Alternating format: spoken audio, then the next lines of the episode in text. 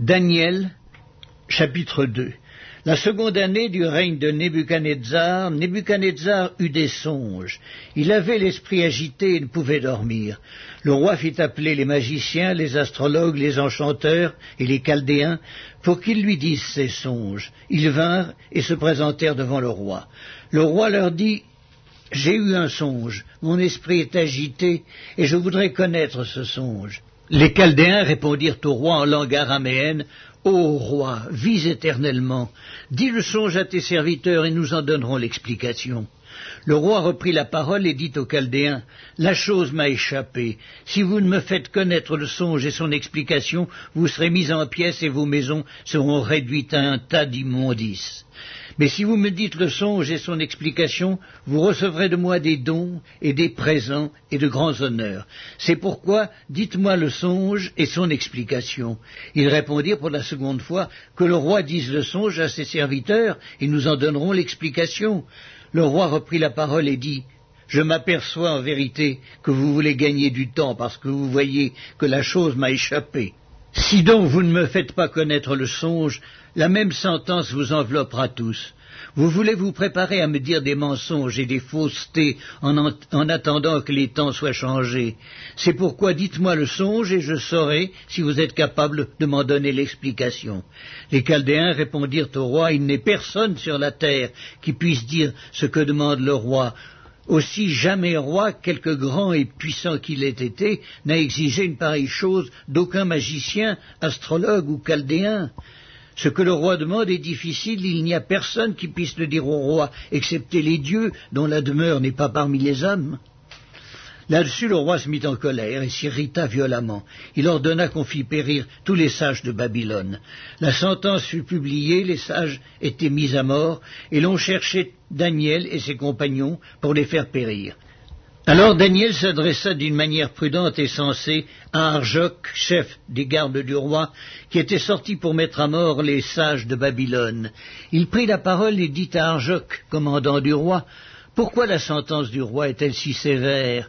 Arjoc exposa la chose à Daniel. Et Daniel se rendit vers le roi et le pria de lui accorder du temps pour donner au roi l'explication. Ensuite, Daniel alla dans sa maison et il instruisit de cette affaire Anania, Miscaël et Azaria, ses compagnons, les engageant à implorer la miséricorde du Dieu des cieux, afin qu'on ne fît pas périr Daniel et ses compagnons avec le reste des sages de Babylone.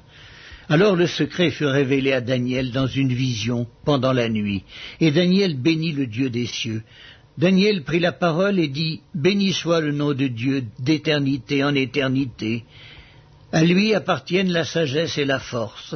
C'est lui qui change les temps et les circonstances, qui renverse et qui établit les rois, qui donne la sagesse aux sages et la science à ceux qui ont de l'intelligence. Il révèle ce qui est profond et caché, il connaît ce qui est dans les ténèbres, et la lumière demeure avec lui. Dieu de mes pères, je te glorifie, je te loue de ce que tu m'as donné la sagesse et la force et de ce que tu m'as fait connaître, ce que nous t'avons demandé, de ce que tu nous as révélé le secret du roi. Après cela, Daniel se rendit auprès d'Arjoc, à qui le roi avait ordonné de faire périr les sages de Babylone. Il alla et lui parla ainsi. Ne fais pas périr les sages de Babylone, conduis-moi devant le roi, et je donnerai au roi l'explication. Arjoc conduisit promptement Daniel devant le roi, et lui parla ainsi. J'ai trouvé parmi les captifs de Juda un homme qui donnera l'explication au roi. Le roi prit la parole et dit à Daniel qu'on nommait Belshazzar, Es-tu capable de me faire connaître le songe que j'ai eu et son explication? Daniel répondit en présence du roi et dit Ce que le roi demande est un secret, que les sages, les astrologues, les magiciens et les devins ne sont pas capables de découvrir au roi. Mais il y a dans les cieux un Dieu qui révèle les secrets et qui a fait connaître au roi Nebuchadnezzar ce qui arrivera dans la suite des temps.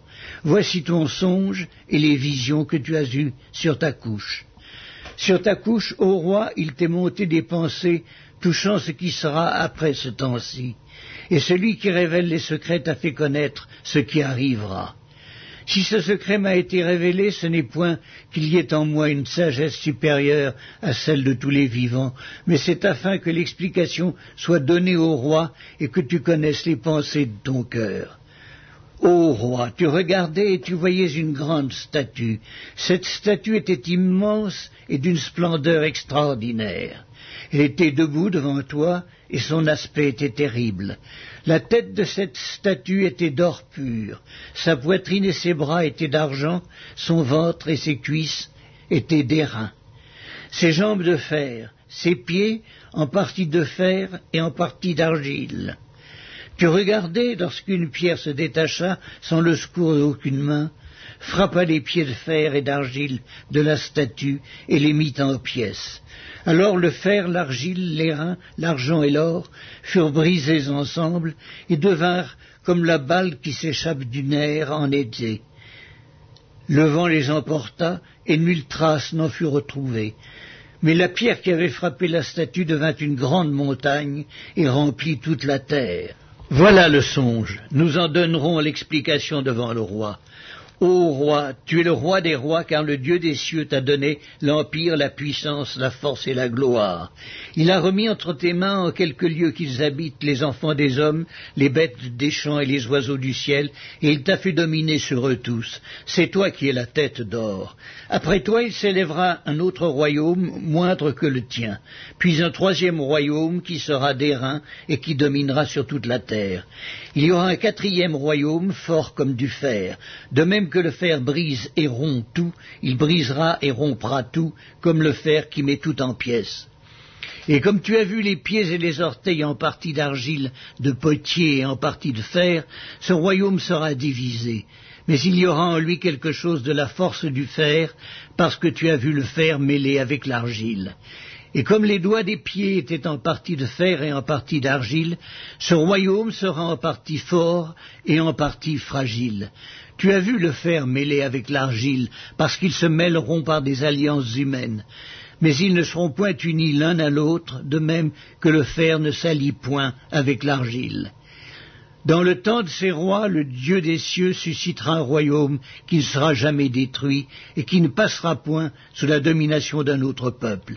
Il brisera et anéantira tous ces royaumes-là, et lui-même subsistera éternellement.